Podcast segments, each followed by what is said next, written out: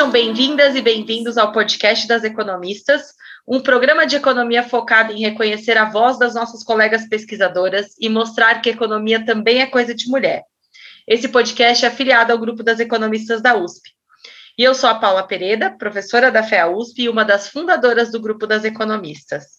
E eu sou a Maria Dolores Dias, professora da FEA USP e também uma das fundadoras do grupo das economistas.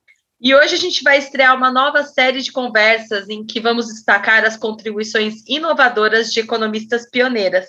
E não apenas para reconhecer o importante trabalho que elas fizeram, mas também para compartilhar um pouco de suas trajetórias inspiradoras. E nós temos a honra de conversar hoje com a professora Lenina Pomeranz, que atualmente é professora sênior da FEA USP, onde ela se formou em 1959 e começou a lecionar um pouco depois. A professora Lenina participou ativamente do movimento estudantil secundarista, inclusive na diretoria dessas entidades, até ingressar na universidade. Ela é paulistana e no final de fevereiro vai completar 89 anos. Lenina, é um prazer enorme para nós tê-la aqui hoje e para conhecer um pouco mais sobre você e sua carreira. É, eu vou começar um pouco, porque o seu próprio nome desperta um pouco a curiosidade sobre as influências que você recebeu ao longo da sua vida, até chegar no, nos movimentos estudantis. Você pode contar um pouquinho dessa trajetória para gente? Eu teria que perguntar para o meu falecido pai, que era, na verdade, ele não era militante político, mas ele tinha as suas ideias então, ele deu para mim o nome de Lenina e para o meu irmão Karl. Quer dizer, era Lenine e Karl Marx na cabeça dele. Eu não sei o que ele tinha na cabeça, é, mas naquele período eu acho que era comum você homenagear líderes nos quais você confiava ou é, com os quais você tinha afinidades políticas, religiosas, ou outras quaisquer, não é? Então, aconteceu foi isso. Eu acabei recebendo o nome de Lenina e meu irmão recebeu o nome de Cal. Eu fiz, eu estudei na Escola de Comércio, é, Técnica de Comércio Álvares Penteado, que eu acho que continua funcionando no Largo São Francisco, ao lado da Faculdade de Direito. Nessa escola, eu fiz o curso de contabilidade, me formei contadora, naquela época era outro esquema de formação, ainda que houvesse o curso superior de contabilidade para quem quisesse fazê-lo depois. Então, eu comecei a, a, estudar na Álvares Penteado. E ali é, estudando no curso, que seria o nosso curso básico, né? o, o ginasial e, e, o, e os, naquela época era ginasial e científico, hoje é ginasial e colegial, uma coisa assim.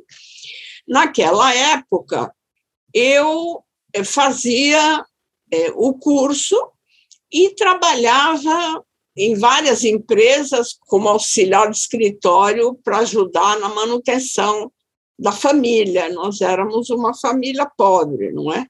Então eu estudava e trabalhava. Num determinado período, eu não trabalhei, cuidei do meu irmão e da, da casa enquanto minha mãe trabalhava.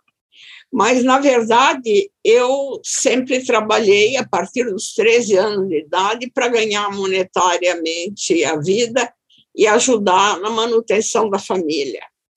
Então, eu estudei, fazia o curso Álvares Penteado, e lá me entrosei com o movimento estudantil secundarista. Como me entrosei? Na luta pela redução da tarifa de transportes, coisa que se repete historicamente no Brasil, os estudantes lutando por tarifas menores no custo de transporte, não é? Então, eu participei das campanhas para reduzir o custo de transporte, e, ao mesmo tempo, como nós estávamos no período da Guerra Fria, eu participei também de campanhas e coleta de assinaturas pela paz. fazia as duas coisas. Então, era uma atividade, digamos assim, reivindicatória, que eu fazia no âmbito da União dos Estudantes Secundaristas, e fazia também como militante, militante pessoal, não era partidária, é, na campanha de coleta de assinaturas em defesa da paz mundial. Esse foi, digamos assim, o começo da minha vida política, se eu posso dizer assim, e acadêmica concomitante, concomitante. Super obrigado, foi bem interessante, né? Conhecer um pouco essa história, né, do movimento estudantil que é, já, inclusive, né, é bastante tradicional. Mas e assim, é, da contabilidade para a economia, né? Como é que foi o interesse? E aí tem uma história, né, de que quando você entrou na faculdade, até teve uma recepção especial, um café, por causa de serem poucas mulheres, né? Como é que foi esse período, né? Se pudesse contar um pouquinho para a gente.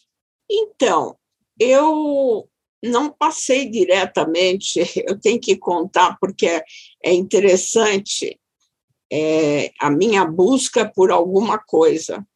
Eu acho que o que caracteriza a minha pessoa é que estou sempre em busca de alguma coisa para melhorar as coisas minhas e de todo mundo. Quer dizer, esse é um traço da minha personalidade, do meu trabalho, enfim, eu caminho por aí. Então, convém eu dizer que eu não estava diretamente, mesmo fazendo curso de contabilidade, eu não estava diretamente interessada em fazer curso de economia. Tanto que, quando eu estava na quarta série do curso de contabilidade, surgiu uma lei que permitia quem estava fazendo curso de contabilidade passar para qualquer outro curso fazendo um exame qualquer, não me lembro agora, um exame de, de licença para fazer isso, e era preciso fazer prova para poder fazer isso. Muitas das minhas amigas e colegas da escola fizeram essa prova viajando para o interior, porque era mais fácil fazer a prova no interior. Mas os meus pais, além de pobres, não queriam que eu viajasse. Então, naquela altura do campeonato, disposta a buscar um caminho diferente, eu procurei cursos de química, cursos de direito, o que você pode imaginar de cursos diferentes que não fosse propriamente o curso de contabilidade. Mas eu acabei, no fim de contas, acabei fazendo o curso de contabilidade nessa Escola de Comércio Álvares Penteado, né? E fiz um começo de curso superior também de contabilidade nessa nessa escola Álvares Penteado, antes de fazer o vestibular na USP para o curso de economia, não é? Quando eu entrei para a faculdade de economia, eu não me lembro se além de uma de uma economista chamada Malá, havia mais mulheres, acho que era uma só, e havia acho que uma segunda, que eu não estou lembrada é, muito bem se ela estava lá ou não, que nos recebeu, a mim e a Cecília Gittelman, que foi minha colega durante o curso de economia que nós fizemos aí na FE. E fomos recepcionadas é, como novas mulheres no curso, e o curso tinha realmente a Malai mais uma, e eu e Cecília que estávamos entrando, éramos quatro mulheres no curso nesse período, que é cerca dos anos 50, se eu posso localizar com a minha cabeça de velha. Era mais ou menos isso. Todos os anos tinham quatro mulheres, é isso? Ou só é, no ano de, de é, entrada? Quando, quando nós nos formamos de manhã, éramos, acho que eu e Cecília. No, curso noturno, havia uma mulher japonesa, e acho que mais uma, eu não me lembro agora, precisaria olhar no álbum de formatura para dizer para você quantas mulheres se formaram no curso de economia nos anos 50, que foi quando eu me formei. muito poucas, muito poucas. Na verdade, a economia, eu acho que não era uma profissão atraente para as mulheres, a, a profissão se confundia com a de contadora, de contabilidade, tanto que os meus primeiros anos de atividade é, é, foram todos em escritórios de contabilidade, em empresas fazendo contabilidade, coisa desse tipo. Quer dizer, não era é, estrito senso uma atividade é, na área da economia, como depois eu acabei fazendo bastante anos mais tarde, não é? Imagino que também não tinham muitas professoras mulheres também, né, na época. Eu acho que não tinha nenhuma, não me lembro bem. Aliás, tinha uma que é maravilhosa e que marcou a vida da faculdade, chamada Alice Canabrava. Alice Canabrava foi professora de História Econômica e ela foi uma historiadora de mão cheia, uma mulher assim extraordinária, muito séria, que levou o curso de História Econômica a um nível altíssimo. Só para vocês terem uma ideia, ela tinha dois assistentes no curso, Fernando Henrique Cardoso e José Albertino Rodrigues, que foi quem depois dirigiu o DIESE e me levou como auxiliar dele para é, trabalhar no DIESE. Não é? ela, ela era uma mulher extraordinária e fazia pesquisas é, pesquisas originais, de fontes originais. Ela não ia buscar pesquisa em fontes secundárias. Eu me lembro que ela chegou a me propor que eu fizesse com ela, quando eu voltei da União Soviética, que eu fizesse com ela pesquisa sobre as viagens de russos aqui na Amazônia no, no século XIX porque ela era uma mulher muito interessada e muito interessante, não é? Ela, ela nos deu aulas magníficas. Eu, eu a tenho como um exemplo de professora séria, interessada e pesquisadora na época em que eu fiz a FEA. Muito legal isso, professora, que você comentou, porque hoje a gente busca se, se unir aí, as mulheres se unirem nos cursos, né, em grupos de apoio, e a gente tem professoras que nos marcaram e que foram grandes mentoras, então, assim, parece que é, é, algo parecido com o que a gente vive hoje, você viveu, né, um tempo atrás na, na fé também. É, o que acontece é que os tempos mudaram e mudaram para melhor. A sociedade avançou. Hoje, no curso, nós temos, em alguns cursos, maioria de mulheres no curso de ouro, lá na FEA. Nós temos muitas mulheres estudando economia e temos mulheres ocupando postos profissionais muito importantes né, em todas as áreas. Nos bancos, nas empresas industriais, nas pequenas empresas, nas entidades representativas desses setores, as mulheres estão em toda parte. E hoje representam uma camada muito importante é, na área, área da economia, é, elas são marcantes, eu, eu diria. Elas trabalham bem e são reconhecidas. É, a gente faz um levantamento, inclusive, da, da participação de mulheres na, na carreira de economia, e a gente né, hoje percebe que essa participação parece muito maior mesmo do que é, na sua época, né? Dava para contar nos dedos quantas, quantas alunas tinham, mas ainda assim a gente tem uma, uma estagnação que é difícil de entender, mas de fato acho que a situação já. Você fala em estagnação de quê? Dessa participação de mulheres. Existem algumas carreiras ainda que tem poucas mulheres, né, como finanças, macroeconomia, e há muito tempo, assim, enquanto nas engenharias você vê essa participação das mulheres crescendo bastante ao longo do tempo, é, na economia está parado, assim, há muitos anos, né, Dolores? Acho que essa é uma, pelo menos é uma percepção que eu tenho olhando para os dados é, aí nos últimos 15, 20 anos.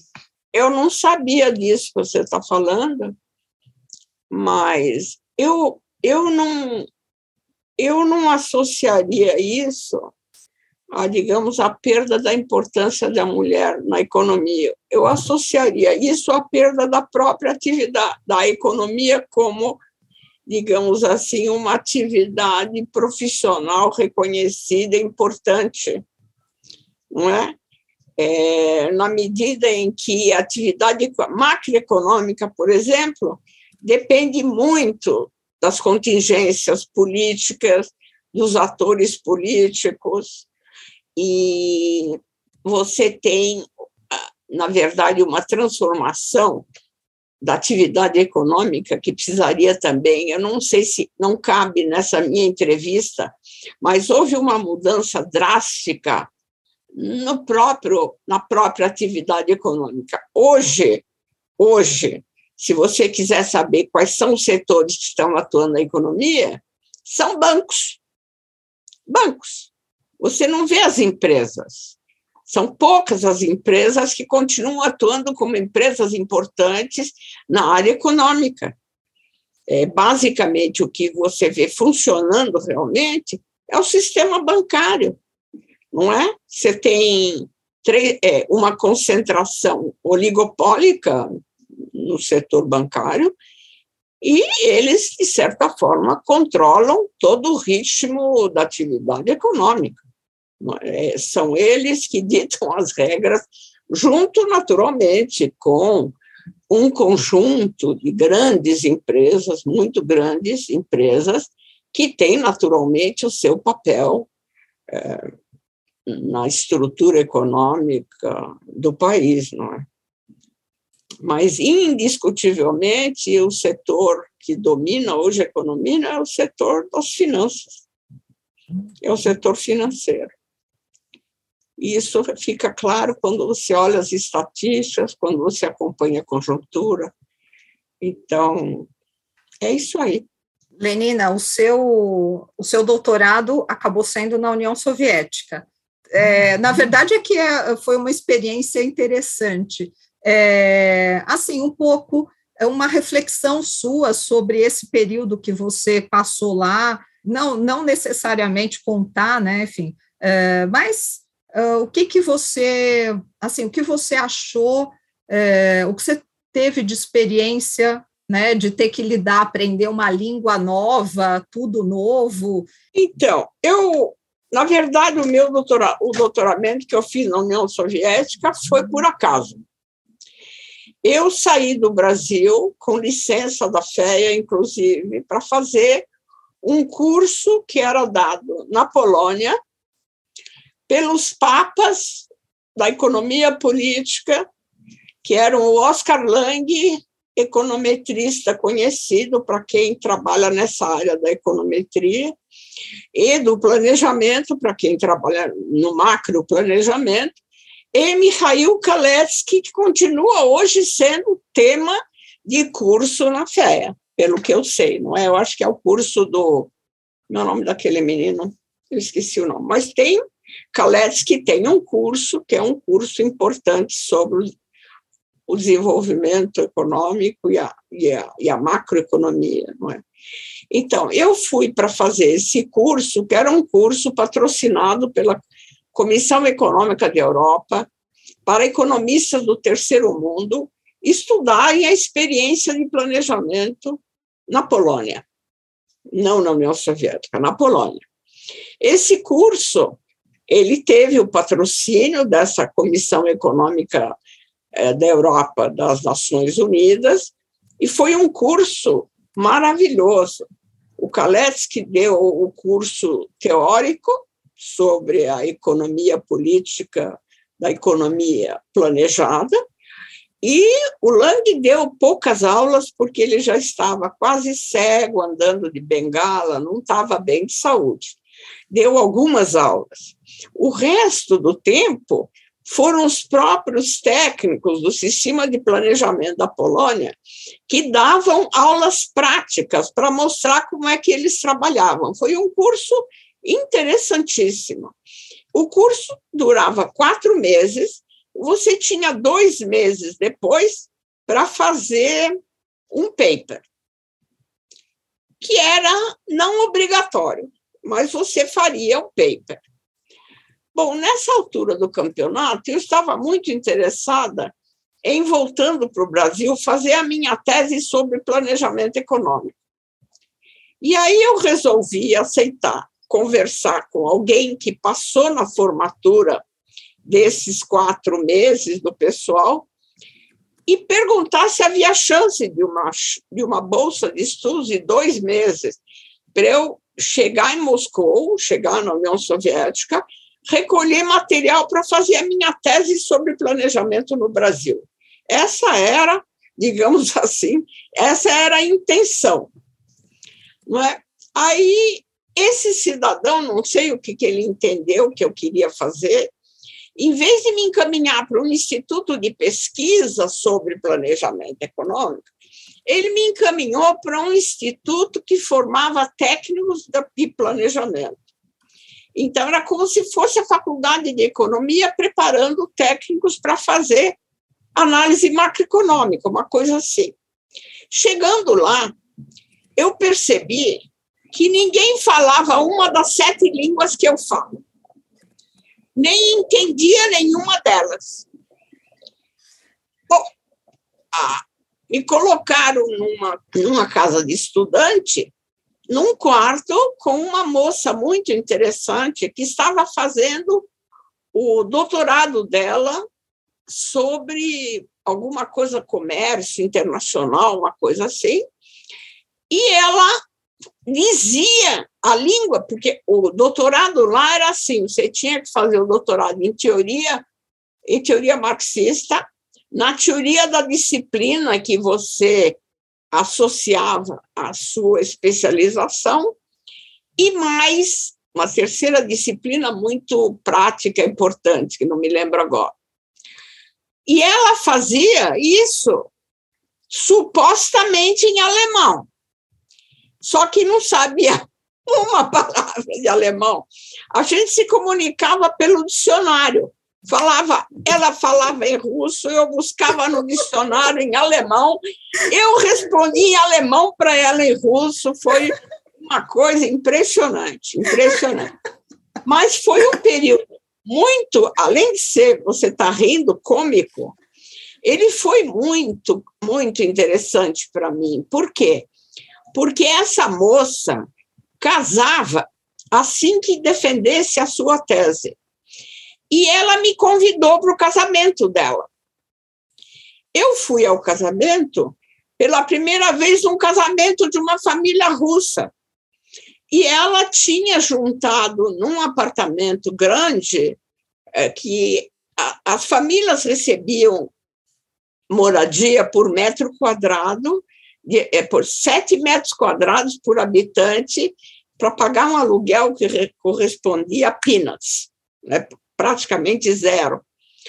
E ela, ela tinha uma família grande, então ela tinha um, um departamento, uma área no apartamento enorme que ela usou para fazer a tal festa de casamento. E aí eu vi uma festa de casamento de uma família russa assim que eu cheguei, assim que eu cheguei na União Soviética. E foi muito interessante, porque eu vi os hábitos de beber, de comer, de conversar, de cantar e de como se divertir numa festa, logo nos primeiros meses da minha estada lá. Coisa inusitada, não é? Para quem chega num país estranho de repente. Mas me pôs em contato imediato com o cotidiano da Rússia, com uma família russa verdadeira. Né? Quer dizer, eu conhecia a verdadeira família russa. Bom, depois eu fui para casa de estudante e ali eu tive várias companheiras de quarto, algumas simpáticas, boas companheiras, outras nem tanto, eu diria para você. Mas eu acho que isso não interessa muito para a nossa entrevista aqui. É, o que interessa realmente é que num determinado período, nessa estadia na casa de estudantes, eu convivi com uma, uma mulher dos seus. Ela era um pouco mais velha que eu. Eu devia estar com 27, 28 anos, ela devia estar com uns 30. Ela estava fazendo direito internacional. fazendo doutorado em Direito Internacional. E ela era uma mulher, assim, muito inteligente e muito pé no chão. Ela conhecia a realidade soviética e ela me introduziu para os grupos dissidentes dentro da União Soviética, que os havia durante o período Khrushchev, inclusive com certa liberdade de movimentação. Foi um período esse que eu vivi com Sveta, muito interessante, porque além dela me levar, por exemplo, só para vocês terem uma ideia, havia um teatro lá que era semelhante ao nosso teatro de arena, um teatro de vanguarda, que era frequentado pela estudantada local. A gente sentava no chão e assistia o espetáculo. E era um espetáculo, para você ter uma ideia, Bertolt Brecht, é, é, você tinha é, Meyerhold, que era um diretor artístico perseguido pelo sistema e que era venerado por essa estudantada que ia assistir a montagem tipo Meyerhold, não é? Então, é com ela eu conheci o outro lado, não o lado, digamos assim, oficial, o lado visível, mas o lado também da organização das pessoas por outra perspectiva de organização social lá na vida soviética. Então, para mim foi ótimo, porque eu tive contato com núcleos muito interessantes. Além do que, com ela, eu saía para visitar lugares interessantes. Então, uma das coisas que vale a pena mencionar aqui, porque foram vários lugares interessantes, mas uma das coisas interessantes foi a visita a um lugar que. É, eu vou abrir um parentezinho. Na União Soviética havia clubes de apoio a núcleos diversos. E havia a União dos Escritores Soviéticos, que tinha uma área, mato, é, separada, um pouco distante do centro da cidade, é, cheia de pinheiros, uma área linda, onde eles podiam, mediante um pagamento é, simbólico, alugar um apartamento ou uma casinha e ficar lá o tempo que quisesse para escrever seus livros, seus, suas eh, memórias, o que quisesse. E junto deles, pinheiros, muitos pinheiros.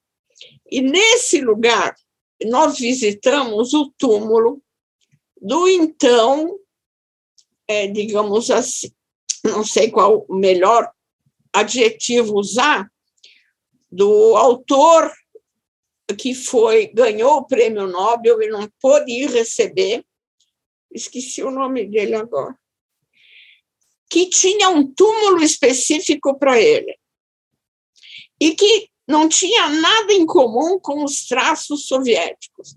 Era um túmulo feito de granito branco que tinha uma a cara dele, em vez de ser esculpida para cima, era esculpida para baixo e ficava debaixo de alguns pinheiros. Não é?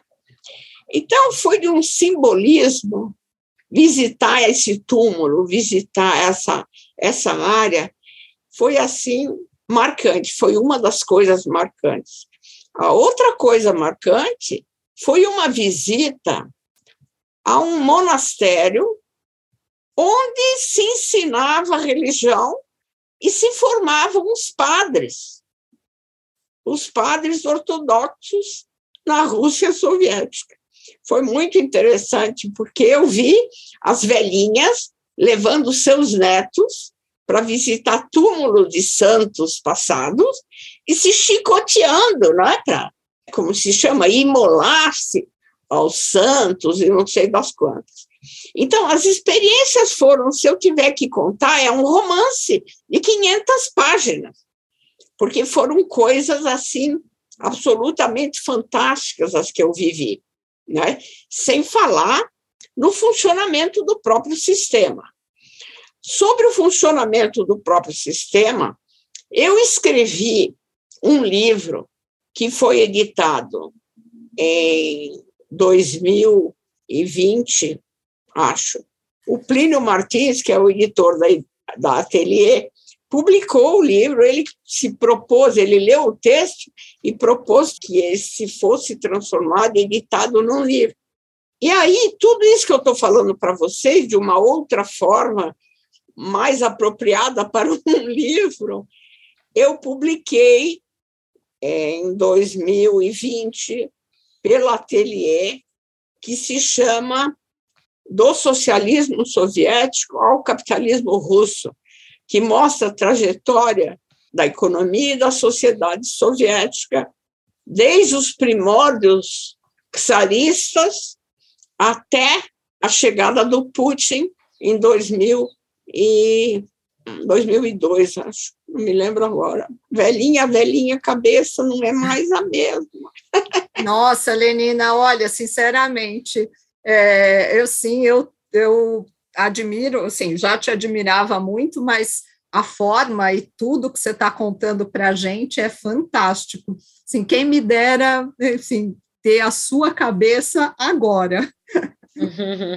Com certeza. Imagina, imagina. A gente queria também saber um pouquinho mais sobre, sobre o seu trabalho no Dieses, né? Você comentou aqui que o José Albertino, né, que era uh, que trabalhou com a, com a Alice Canabrava, te convidou. Como é que foi essa, essa experiência? E acho que você, você teve um desligamento do, né, por conta do golpe militar também. Você contasse um pouquinho essa história para gente.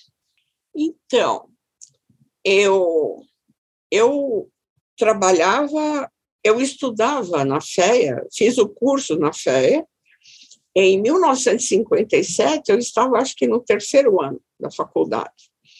E o professor José Albertino Rodrigues era assistente da Alice Canabrava, que era essa maravilhosa professora sobre a qual eu já falei.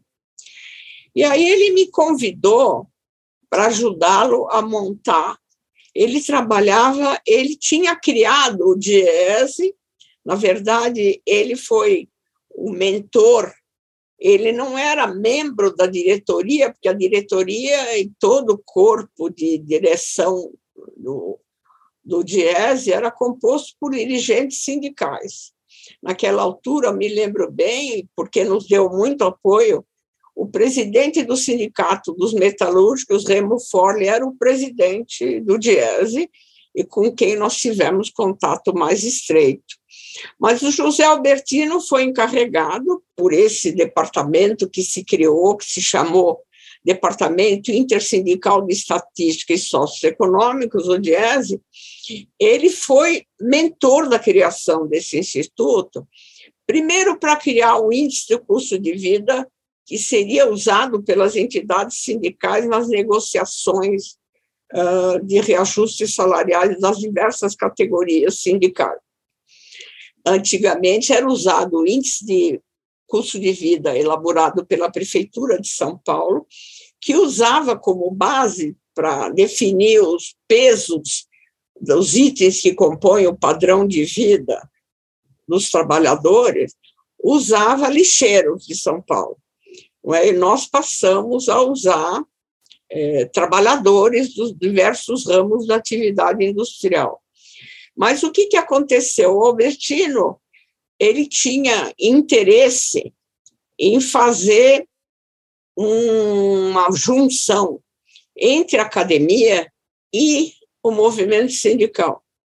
E ele, então, se dispôs a fundar esta entidade chamada DIESE, com o Remo Forli, que era o presidente do Sindicato Metalúrgico, para, primeiro, fazer um índice custo de vida que fosse montado pelas entidades sindicais. Segundo, montar um arquivo das relações trabalhistas de todo tipo que fossem usadas pelos sociólogos nas faculdades de sociologia que estudassem o movimento sindical e o movimento trabalhista. Essa era a intenção do Albertino quando fundou o DIESE, ou, ou, ajudou a fundar, não é? Porque o propôs a fundação do Diese para fazer esse entrosamento entre a academia e o movimento dos trabalhadores. O que interessava mais para o movimento sindical naquela altura era o índice de custo de vida que fosse levado para a mesa de negociação nos reajustes salariais das diferentes categorias. Então, nós começamos fazendo o índice do custo de vida. Acho que foi o primeiro trabalho. Aliás, não foi o primeiro trabalho, porque concomitante com isso, inclusive para me treinar, Albertino me fez fazer estudos setoriais. O primeiro trabalho que eu fiz foi o estudo sobre consumo de carne na cidade de São Paulo.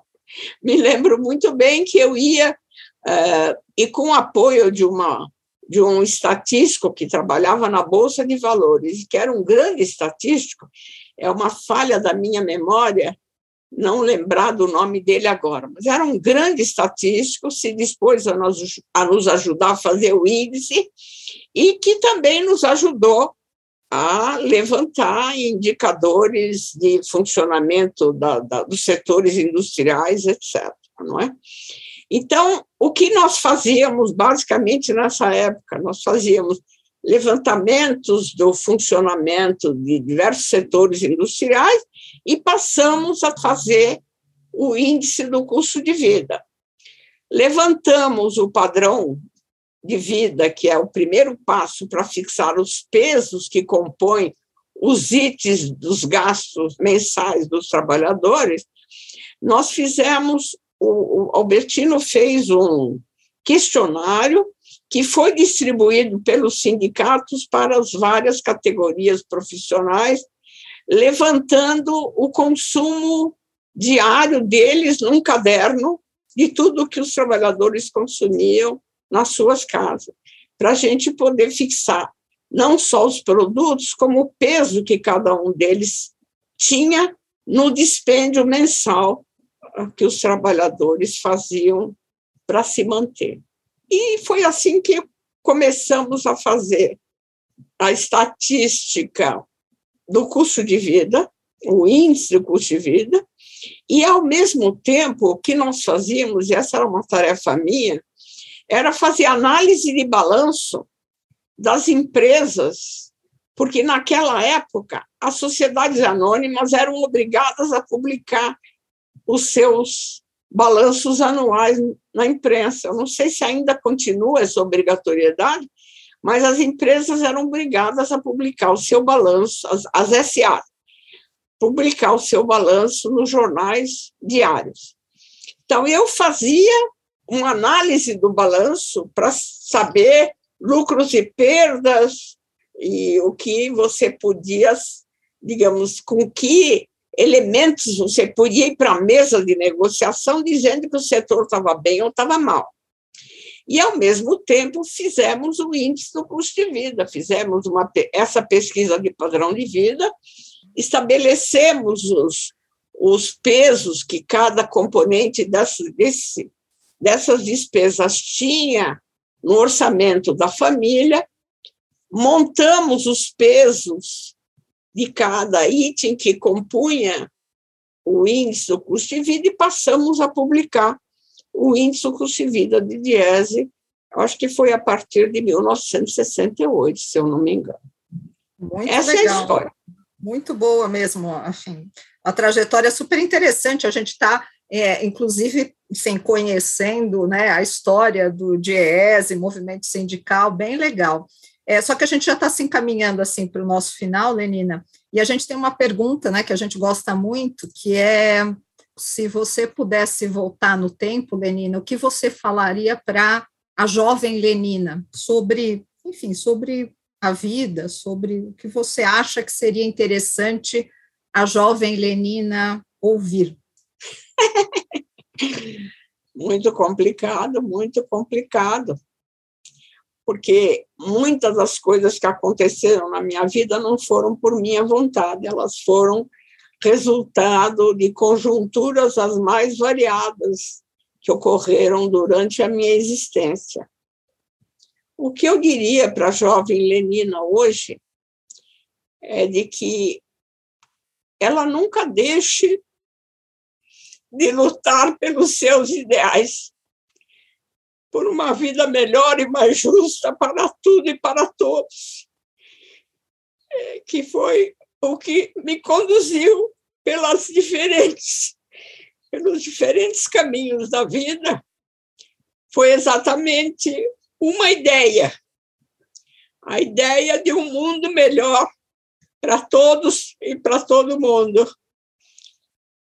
É isso que eu quero que a jovem Lenina aprenda a lutar por um mundo melhor para todos, para todos, todos, no Brasil e no mundo. É isso. Muito bonita a mensagem, viu? Muito obrigada. Foi uma grande honra tê-la aqui hoje. Muito obrigada para vocês acabei ficando comovida.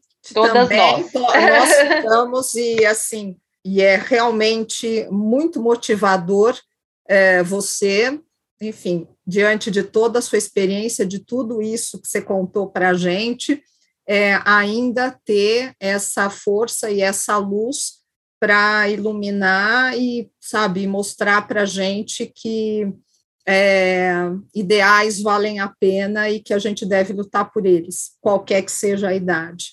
Super obrigada é mesmo, Lenina. Foi lindo. A gente fica por aqui. O podcast das economistas continua em alguns dias. Assine nosso feed para você saber quando a gente vai subir mais um episódio. O podcast das economistas é uma produção afiliada do grupo das economistas da USP. A Laura Carcusco e a Paula Pereira são as coordenadoras do podcast. Os demais membros do Comitê das Economistas são a Fabiana Rocha e a Maria Dolores Dias. Nosso produtor de som é o Fernando Iani, a nossa cantora é a Flávia Albano e o trompetista Alan Marques. Nossa designer é a Tata Mato. Nossa entrevistada de hoje foi a Lenina Pomerança. Muito obrigada e até o próximo podcast das Economistas.